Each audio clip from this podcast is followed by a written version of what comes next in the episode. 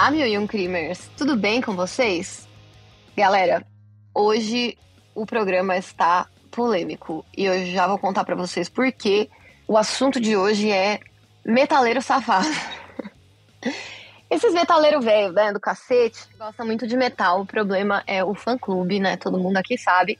E hoje eu vou falar do Dimebag Daryl, que, enfim, acompanha aí até o final para vocês saberem e me dizerem o que vocês acham.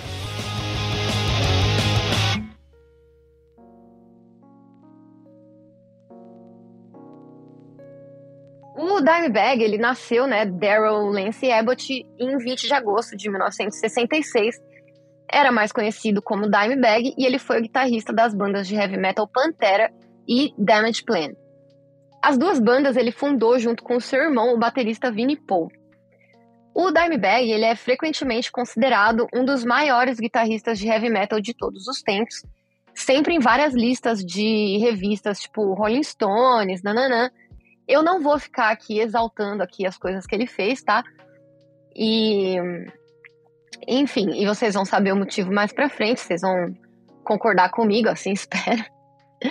Mas eu vou contar a história dele, né? Então, ele era filho de um produtor de música country ele começou a tocar violão quando tinha 12 anos e nesse mesmo ano ele ganhou do seu pai a sua primeira guitarra, que era uma Les Paul. Muito influenciado por Black Sabbath, Judas Priest, Kiss, Van Halen, ele passava horas e horas no seu quarto antes de saber tocar, segurando uma guitarra na frente do espelho e dançando ali, fingindo que estava no show. E ele usava umas maquiagens tipo aquelas do Kiss e tal. Enfim, o pai dele é, e aqui ele fez uma parada que foi muito gente boa. Ele aprendeu a tocar várias músicas do Kiss na guitarra para ensinar o filho. E aí ele também aprendeu a tocar várias músicas de artistas country que ele via ali, né, sempre indo gravar no estúdio do pai. E já o seu irmão, o Vinnie Paul, ele começou a tocar bateria um pouco antes do Daryl. Inclusive, o Daryl, ele também tinha tentado tocar bateria, mas eles contam que a primeira vez que eles tocaram juntos, nenhum dos dois sabia tocar direito e ficaram ali durante seis horas tocando Smoke on the Water, que é aquela musiquinha lá que todo mundo sabe tocar e todo mundo que tá aprendendo a tocar guitarra aprende aquele solinho safado. Bom, eles se inspiraram muito no Alex e no Ed Van Halen, da banda Van Halen, né? Pois é. E o Vini Paul disse que, em uma entrevista em 2016, que eles ficaram inseparáveis depois que eles começaram a tocar juntos. E aí eles formaram o Pantera quando o Dimebag tinha só 12 anos de idade e lançaram o primeiro disco quando ele tinha apenas 16. Aos 14 anos, o Dimebag ele entrou num concurso de guitarra na cidade de Dallas, no Texas, e venceu. E foi ali que meio que todo mundo falou, putz, ele tem futuro, é isso aí, bora. E originalmente, eles tocavam uma coisa mais pro glam metal ali do Kiss, do Van Halen, do que o heavy metal mesmo do Pantera, né? Antes de se tornar, inclusive, né, antes de se tornar um dos maiores nomes do heavy metal, eles lançaram, o Pantera lançou dois discos de glam ali em 84 e 85, antes do vocalista original, Terry Glaze, ser substituído pelo nojento do Phil Anselmo em 1986 e lançarem o disco Power Metal em 1988. É, eu vou explicar para vocês por que, é meu ranço do Phil Anselmo e vocês também vão pegar o mesmo ranço que eu então fiquem atentos aí até o final para entender melhor essa história.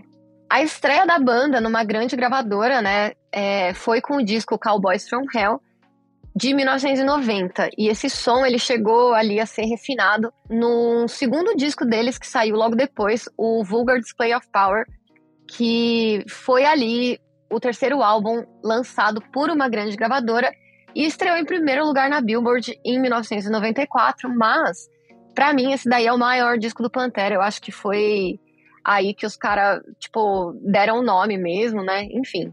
As tensões dentro da banda, elas, elas fizeram com que eles parassem de produzir tanto depois do lançamento do disco The Great Southern Tranquil, em 1996.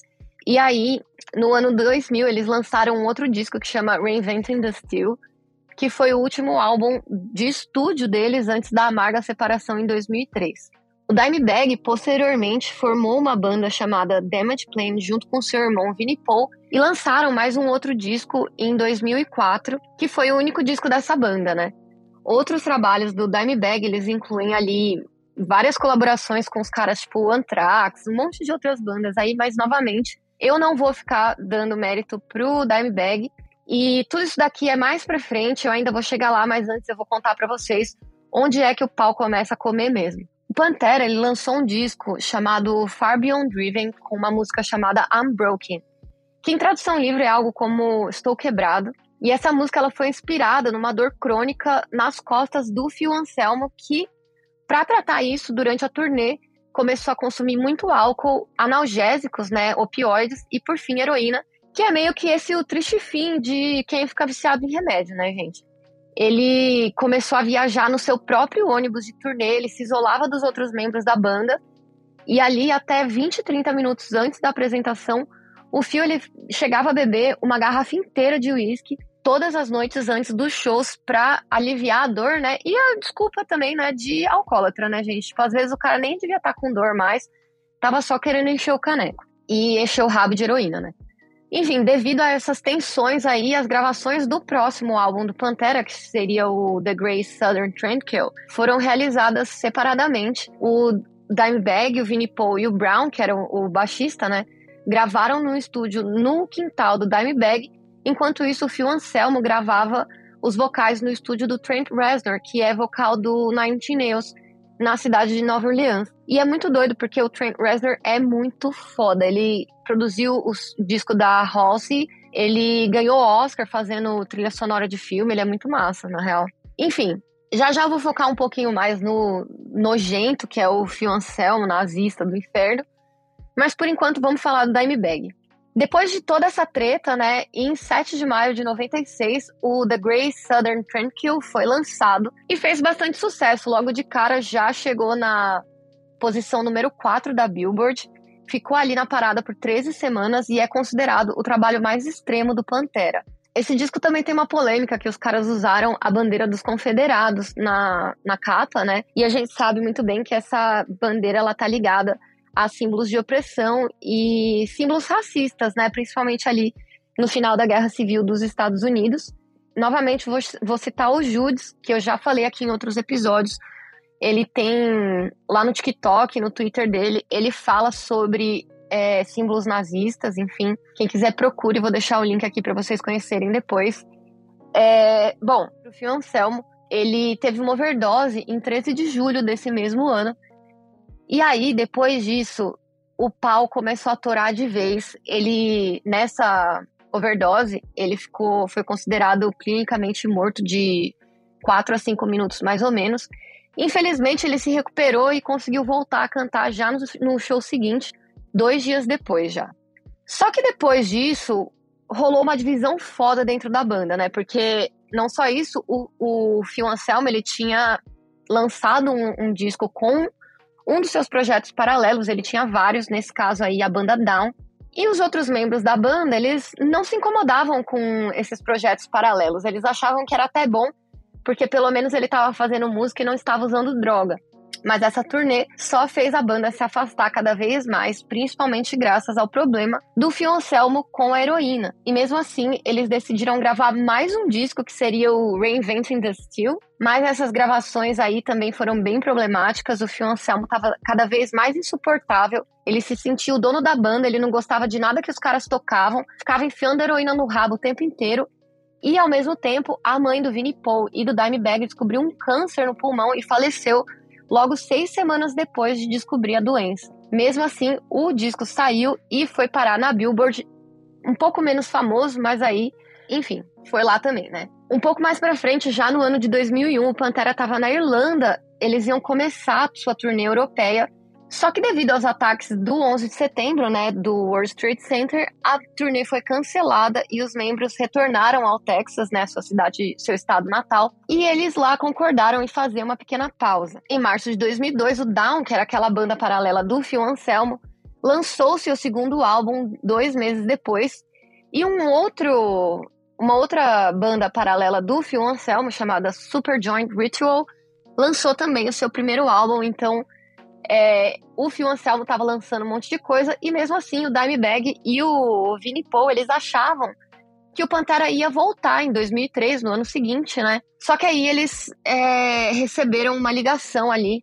do Brown, que era o baixista do Pantera, falando que ele não retornaria para a banda. E aí, quando, e aí, nessa mesma época, o Phil Anselmo, ao invés de chegar e falar assim, não, galera, bora voltar com a banda, o que, que ele fez?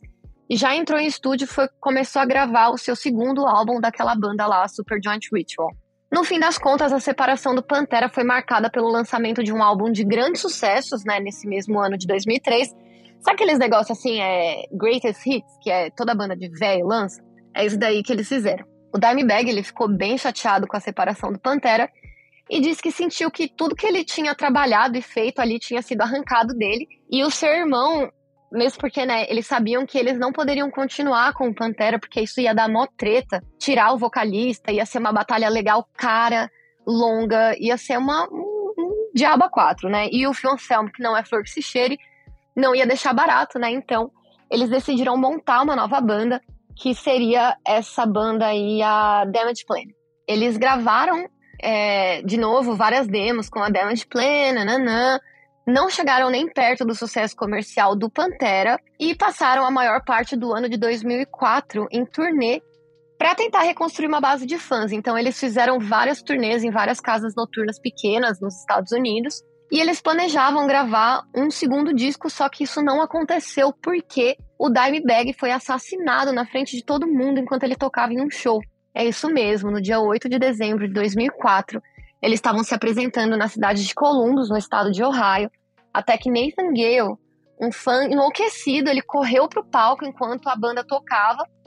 Logo na primeira música do seu setlist, ele atirou no Dimebag várias vezes com uma bereta semiautomática de 9mm.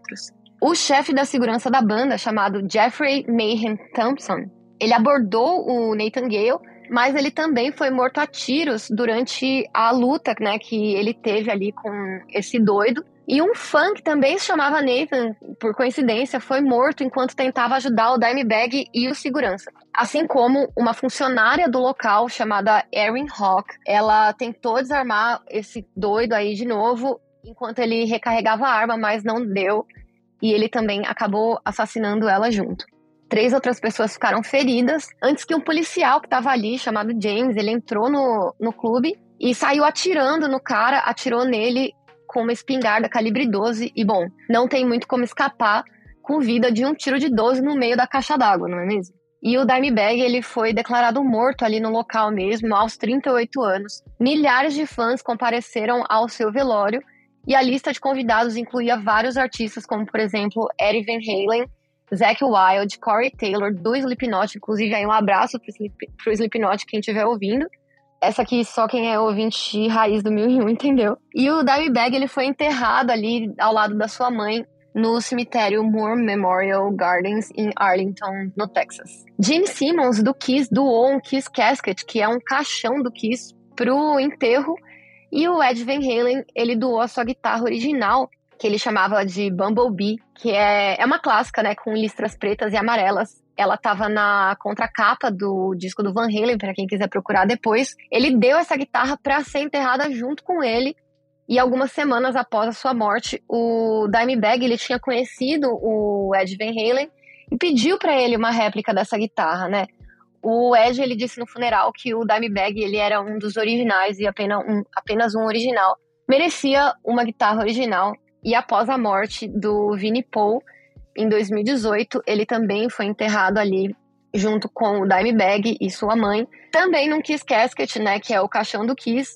E no final de 2020, uma cerca de proteção foi instalada ao redor dos túmulos, né, porque tinham rolado vários vandalismos, enfim, para os problemas do Pantera, né? Como eu já disse ali, a bandeira dos confederados, né, não só na capa do The Great Southern Tranquil, mas também em uma das guitarras do Dimebag, ele era né, estampada com a bandeira dos confederados. E em 2016, o Phil Anselmo, ele estava num evento que chama, um festival que chama Dime Bash, que é um festival que celebra vários músicos, né, o, o também o Dimebag e outros outros caras importantes do metal, né? E aí, antes de. Na verdade, quando terminou uma apresentação da música Walk, que é o maior hit do Pantera, o vocalista Phil Anselmo fez a saudação nazista e gritou White Power para toda a multidão. Para quem não sabe, né, é o Sig Heil, que é, assim, não preciso falar muito, né? É simplesmente a saudação que o Hitler fazia. Depois teve até vídeo de desculpa, a lá vídeo de youtuber. Saiu ainda esse ano de 2022 uma entrevista gigante dele falando que era apenas uma piada, que quem conhece sabe. Enfim, essas merda lá, né, que todo babaca dá, né? Ele ainda fala desculpa para quem se ofendeu, como se a culpa de se ofender tenha sido das pessoas que tiveram que presenciar essa palhaçada, né? E por último, um tempo atrás viralizou um vídeo muito antigo do próprio Dimebag usando uma gíria racial com um fã. E bom, se você ouviu o programa até aqui, além de curtir um som extremo, você também odeia nazistas, lembra que dia 18 de dezembro no, no IMB vai rolar o Not Fest, que é um festival organizado pelo Slipknot, Infelizmente, o Pantera vai tocar e o Fio Anselmo vai estar lá nessa merda. E é nossa obrigação protestar contra o racismo no meio musical que a gente curte. Não dá para ter memória curta e se esquecer de feitos tão graves, principalmente agora, onde um menino de 17 anos, cheio de liberalismo e neonazismo enfiado no rabo, entrou numa escola, tirando, matando um monte de gente. Então lembra cobrem aqueles ao seu redor, cobrem o evento, cobrem os organizadores do festival, não vamos dar moral para nazista. É isso, Mil e Um Crimes, mini episódio de hoje fica por aqui, um pouquinho atrasado, foi mal. Um beijo para todo mundo, me dizem aí depois o que vocês acham. Um beijo e até a próxima. Tchau.